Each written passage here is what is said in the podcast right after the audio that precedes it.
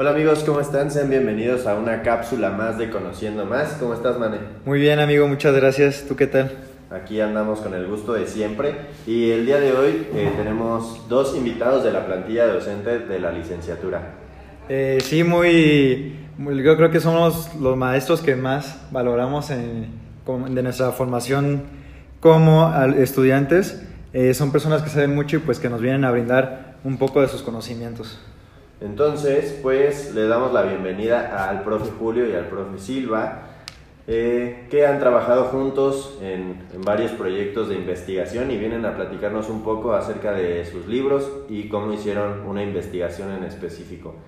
Entonces, pues sin más por el momento, vamos a entregarles lo mi- los micrófonos para que puedan comentarnos acerca del libro y de, todo, de toda la aventura que es generar una investigación, publicar, vender, etcétera, etcétera. Este, y al final, como siempre, vamos a tener una sesión de preguntas y si necesitan conocer un poco más, pues ya lo pueden hacer a través de redes sociales o los pueden buscar personalmente aquí en la licenciatura. Entonces, profe Julio, profe Silva, los micrófonos son todos suyos. Muchas gracias Manuel y Santi por la invitación. Y bueno, les queremos platicar un poquito ah, de algo que hemos eh, estado investigando en los últimos eh, 10 años y que se han generado algunos proyectos de investigación interesantes por parte de la licenciatura. Y bueno, ah, ahí como por el 2012 eh, conocí yo a José Miguel Silva Yaca, aún como estudiante, y bueno, él tenía la idea de investigar ah, algo sobre la actividad física y los adolescentes, aún no tenía como muy claro, y su proyecto de algún modo eh, tenía una visión un poco pequeña o corta porque pues no sabía como todavía muy bien claro qué podría investigar. Y bueno, ah, tomamos una, un proyecto bastante ambicioso, del cual se generaron cosas muy interesantes. ah, interesantes en el sentido de que eh, al, al inicio de la, de la investigación solamente queríamos este, investigar a una escuela sobre por qué la gente abandonaba la actividad física. Era el único interés de esa investigación. Pero bueno, nos animamos a hacer un estudio más complejo que al final eh, evaluamos a 5.473 jóvenes en el municipio de Querétaro que estaban ah, en las secundarias, fue como nuestra muestra. Y bueno, la investigación fue de tipo cuantitativa, eh, el alcance era descriptivo y correlacional. Queríamos ver ah, por qué los jóvenes eh, realizaban o no realizaban o abandonaban la actividad física, pero además conocer sus estilos de vida, ¿verdad? por qué eran tan sedentarios, por qué hacían actividad física y cómo se alimentaban. Eh, el tipo de diseño de la investigación fue de tipo transversal. Eh, validamos un instrumento con una técnica que se llama eh, alfa de Cronbach, que mide la fiabilidad de un instrumento y nos dio punto 782. Cabe destacar que el instrumento eh, fue creado por, por José Miguel. Y bueno, ah, el muestreo fue por conglomerado, que quiere decir que las unidades de análisis están encapsuladas en un lugar, que en este caso eran las secundarias que, que estudiamos. Al total fueron eh, 14 secundarias, eh, ubicadas en secundarias urbanas, rurales y privadas.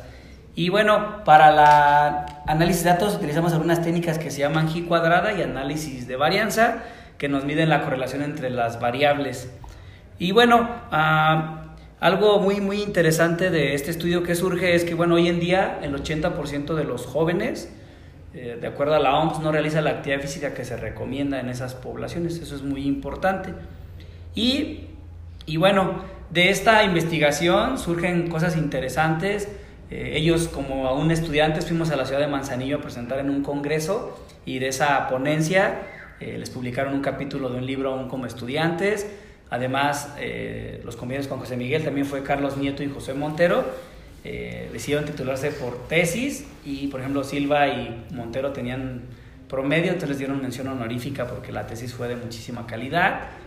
Y bueno, también en el 2016 buscamos una editorial española, la cual nos decidió, se animó a publicarnos un libro que se llama Estilo de vida en adolescentes, realidades y tendencias. Está ahí lo venden en Amazon si lo quieren comprar.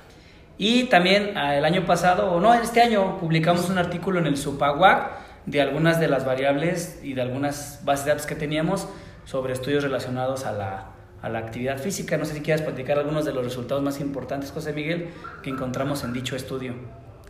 Hola, buena tarde. Sí, para seguir con la idea de la investigación, ya más adelantito les cuento todo el proceso creativo y todo lo que involucra, pero en esta investigación cuando obtuvimos resultados nos dimos cuenta de informaciones contundentes pero también preocupantes de toda la población que nosotros encontramos y que al final de cuentas se podía generalizar por el tipo de metodología que se siguió, pues se halló que cerca del 70% de los estudiados tenían problemas de, de, peso, es decir, desde desnutrición grave, pasando por moderada, leve, hasta problemas de obesidad eh, graves.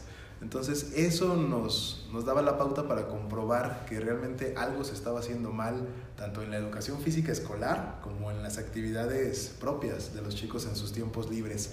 Y además, bueno, no, no, es un no era un problema aislado porque también encontramos que gran parte de lo que atribuía o de lo que generaba este problema de sobrepeso o de salud eran los estilos de vida que tenían, eh, específicamente en qué utilizaban su tiempo libre y qué tipo de alimentos consumían. Entonces encontrábamos cosas como que el 72.14 de todos los estudiados consumían de una a dos bolsas de fritura todos los días, cosas muy precisas como que el 70.18% de los estudiantes consumían un refresco diario de 355 a 600 mililitros, es decir, cantidades impresionantes de azúcares y de elementos que no se supone deban estar en la dieta diaria de una persona. También encontramos eh, información importante sobre la actividad física, es decir, se alimentan mal, pero además no hacen actividad física, entonces es como la fórmula perfecta para tener una salud mala.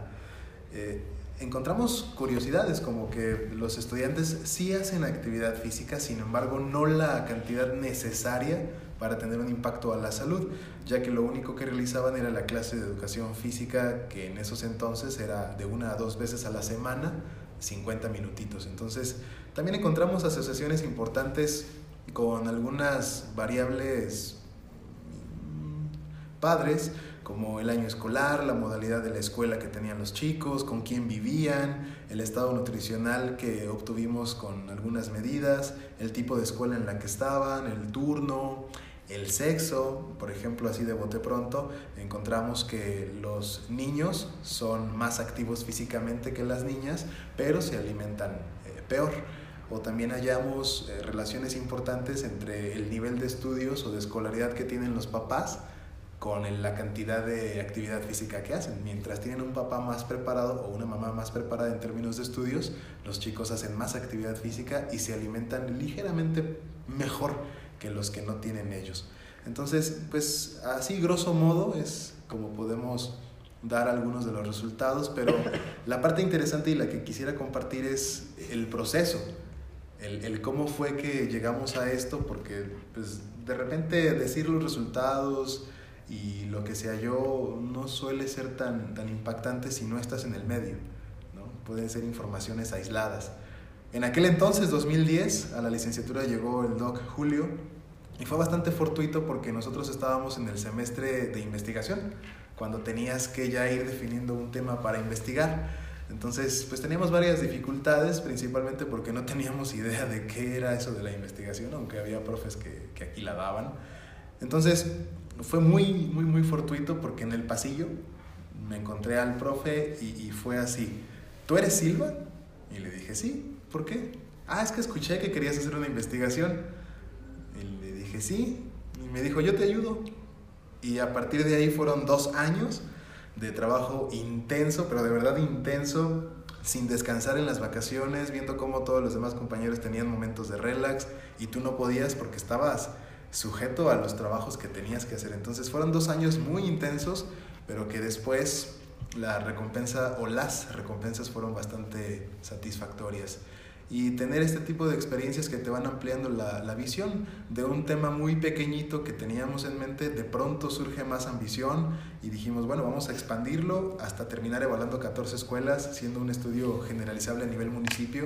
Eso fue de mucha riqueza. Y después de ahí, bueno, uno nunca había pensado que como estudiante podías salir a presentar tus resultados en foros eh, de magnitud académica importante, a tal grado que te rodeabas con puros doctores, con personas ya consolidadas y el, el abrigo o el cobijo que ellos te daban era bastante motivante porque te trataban como a su altura. Entonces, todo ese tipo de cosas y, recibimientos tan gratos eran motivación y entonces de pronto ya no fue quedarse ahí, ahora vamos a publicar, vamos a compartir lo que estamos haciendo, entonces poco a poco con los avances que se tienen vas ampliando tu mirada y esa sería como la invitación que yo les haría, ¿no? que ahora que están en, en la licenciatura y tienen estas materias de investigación, si es de su interés, bueno, que no se, que no se queden limitados y que siempre traten de expandir todas sus posibilidades. Muy bien, pues es interesante eh, conocer cómo fue la historia de, de, pues así, ¿no? Que de repente se conocieron y llegaron a publicar tantos eh, libros o investigaciones y, llegaron más allá, ¿no? Como lo dicen ustedes. Eh, si les tuviéramos que hacer una pregunta que a lo mejor muchos de los estudiantes tienen, es cómo pasas de solo tener una tesis para titularte a publicar un libro. ¿Cuál es el proceso que tú tienes que tomar? Acabas la tesis y luego qué procede para que esa tesis llegue más allá y no se quede almacenada en una biblioteca. Ah, bueno, algo importante es que ah, sería buscar una revista relacionada a nuestras áreas temáticas y bueno, cada revista tiene como ciertos lineamientos que realmente de la tesis no es tan complejo eh, llevarlos a cabo. Tienen como del estilo, eh, cartas que tienes que firmar como que de, de, los derechos a la revista, de que tu investigación es inédita, no, no es algo que te robaste de otra investigación. Y realmente no es complejo, el, a veces lo complejo es el tiempo de espera de respuesta del, de la revista. O sea, hay revistas que incluso te dicen que tardan alrededor de seis meses a dos años en responderse si se acepta o no. Eso es algo a veces complejo. Sin embargo, también hay revistas que en periodo de 30 días te responden si les interesa publicar tu artículo y te hacen algunas observaciones para ellos como de, de estilo. Eh, y algo que me llama mucho la atención es cuando nosotros publicamos el libro en España, me preguntaron que cuál era nuestra formación y yo le comenté que éramos educadores físicos de México y me dijo que era el primer libro que publicaban de mexicanos, educadores físicos ahí, o sea, en esa editorial. Entonces fue algo gratificante porque eh, demostramos que también los mexicanos podemos publicar cosas importantes en otros países. Sí, y eh, está muy interesante cómo de, o sea, esto nos da un ejemplo muy grande de que nosotros como estudiantes pues sí tenemos una proyección a futuro y aquí está pues el vivo ejemplo. Eh, con los datos que obtuvieron eh, cuál creen que pueda ser una, una, solución a la problemática que se encontró, porque normalmente, o sea, lo que decimos es pues nada más coman mejor y hagan más ejercicio, pero por algo no se cumple. Entonces, ¿cuál, eh, ¿cuál han visto que podría ser una solución con la investigación que han llevado? Claro. Una de las ventajas o diría yo virtudes de la investigación es que cuando obtienes resultados tan certeros o tan precisos, tienes las pautas para poder trabajar sobre ellos. Y entonces los resultados que nosotros obtuvimos eh, nos dieron la posibilidad de empezar a trabajar en programas de intervención, en planes y proyectos de tipo preventivo o incluso eh, para revertir hasta cierto grado la, la problemática de la, de la, obesidad o del sobrepeso o de los hábitos alimenticios con los respectivos trabajos multidisciplinarios. Entonces han salido o han surgido a raíz de los resultados que hemos trabajado en estos últimos cinco años, bueno, al menos yo con el DOC, estos últimos cinco años, proyectos interesantes en donde hemos ido a escuelas y se han trabajado, se han presentado estos proyectos, hemos intervenido y los resultados han sido gratificantes. Tal vez lo que no sería o lo que no ha resultado tan satisfactorio es la importancia que las autoridades le dan, ¿no? porque a pesar de que está la evidencia, a pesar de que les has demostrado que con un proyecto de intervención de actividad física, con el apartado eh, nutricio regulado y demás variables, eh, hay mejoría, no hay, una, no hay un interés eh, realmente significativo de las autoridades. Es, ah, qué padre, muy bien, este, el que sigue. Mm. Entonces, esa, esa parte de creación de conciencia en las más altas esferas me parece que sigue todavía debiendo y la intención es que en algún momento eso pueda cambiar. Sí, claro. Y esperemos que esa sea, eh, ese futuro llegue pronto, ¿no? Porque ocupamos de ese interés de las autoridades para realmente solucionar los problemas. Y para, para cerrar, eh, me gustaría que cada uno de ustedes me dijera por qué eligió la investigación como un área a la cual se pueden dedicar y no pues docencia o ser entrenador, sino la investigación que tal vez en nuestro ámbito está un poco descuidada y olvidada por desconocimiento del tema, por flojera o lo que sea, ¿no? Pero ¿por qué ustedes decidieron irse a un área tan interesante y tan complicada a la vez? Y también, ¿qué tipo de cualidades creen que deba de tener un investigador? Ok. La, primera respuesta Santiago es, yo realmente ah, toda mi vida me ha gustado mucho la docencia, el día de hoy me sigue gustando, es una de las áreas que más me gusta. Sin embargo, cuando yo estudié el doctorado, conocí a, a un doctor que se llama Emeterio Franco, que es con el que he publicado prácticamente todos los libros. Y la verdad fue alguien que para mí fue como, eh, me dio mucho aliento. Con él prácticamente ha patrocinado todos los libros que yo he escrito, busca la manera de bajar recursos y realmente fue el que me, me ayudó a, encontrar como ese, ese amor a la, al área de investigación, a la cual considero que, que es una de las también que más me gusta. Y bueno, en cuanto a las cualidades, pues una, la más importante es disciplina, es una, dedicarse a investigar es mucha disciplina, eh, porque requiere dedicar mucho tiempo, esfuerzo, eh, además también requiere de, de muchos este, tiempo y esfuerzo dedicado a, a, ese proyecto y también tener una, criterios de análisis y síntesis hacia, hacia escribir algo, porque la parte a veces de encontrar un resultado te lleva a discutir, o sea, ¿por qué, por qué dio este resultado? Entonces necesitas de un bagaje de información para poder interpretar información y en un momento dado poder dar una conclusión o una recomendación a dicho resultado, porque a veces el numerito no lo es todo, o sea, el numerito a veces no te agrada porque dio ese numerito, sino más bien habría que interpretar ese número porque dio ese resultado, porque algunas de las hipótesis que, que hemos encontrado pues no resulta lo que pensábamos. Por ejemplo, un estudio que hicimos en Corregidora Querétaro, resulta que decíamos que a mayor nivel adquisitivo eran los problemas de sobrepeso y obesidad y resulta que en Corregidora fue todo lo contrario. O sea, los mayores problemas de sobrepeso y obesidad se encontraron en las escuelas públicas urbanas y rurales. Al contrario, todas las escuelas privadas presentaban los mayores problemas de inactividad física y mala alimentación. Entonces, es algo que, que a veces encuentras y dices, bueno, ¿qué sucede? La realidad es que el título del primer libro por eso se habla la globalización de la economía sea la obesidad infantil, porque realmente hoy vivimos en un mundo globalizado que los problemas de, ya tocan a, a, cualquier este, área, o sea, no, la obesidad ya nada más se da a cierto grupo de personas, sino está afectando a, a toda la población. Para responder a la primera pregunta, ¿por qué elegir investigación? Simple, porque me gustó. Me gustó la experiencia vivida el camino que se recorrió gracias a estar en, en, la investigación, inmerso en ella, y eso favoreció que no me quedara solamente con la licenciatura, sino que los próximos estudios que realicé fueran también orientados a la, a la investigación.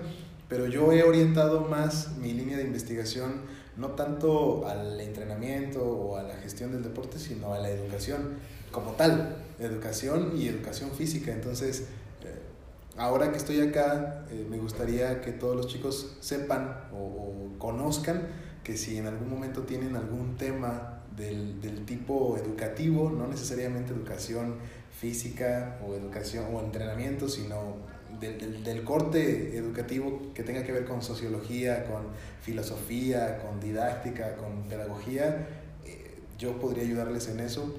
Eh, eso me llevó a estudiar mi maestría y conocer otra mirada totalmente distinta de investigación, porque aquí en la licenciatura conocí una, pero en la maestría conocí otra totalmente diferente y entonces cuando las dos se, se consolidan y se complementan, bueno, te hace crecer demasiado y estoy iniciando ahora el doctorado en ciencias de la educación, entonces eh, esas fueron las razones y bueno, ¿qué necesita una persona para dedicarse a la investigación? Pues que le guste mucho leer, que le guste bastante trabajar, ser disciplinado y una capacidad para organizar y distribuir sus actividades y sus tiempos.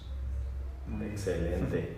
Pues es muy interesante este tema. Eh, nos gustaría eh, tal vez en un futuro que nos comentaran un poco más de algún otro tema, algún otro libro, otra investigación o a lo mejor simplemente las experiencias que se viven en hacer una investigación tan larga con, con niños, ¿no? Con escuelas, cómo se comportan las instituciones. Pero para dejar el tema concreto, con eso terminamos la cápsula de hoy. Les agradecemos mucho su tiempo. Yo sé que tienen este, otros deberes aparte de estar aquí en la licenciatura y que se hayan tomado tiempo, pues se los agradecemos bastante. Sí, pues eh, que todos los estudiantes sepan que son unos profes muy accesibles y que para los temas de investigación, siempre y cuando pues también nosotros chambeemos, ellos nos van a apoyar muchísimo. Eh, muchas gracias y... Y pues nos vemos para la próxima. Hasta luego. Hasta luego. Gracias.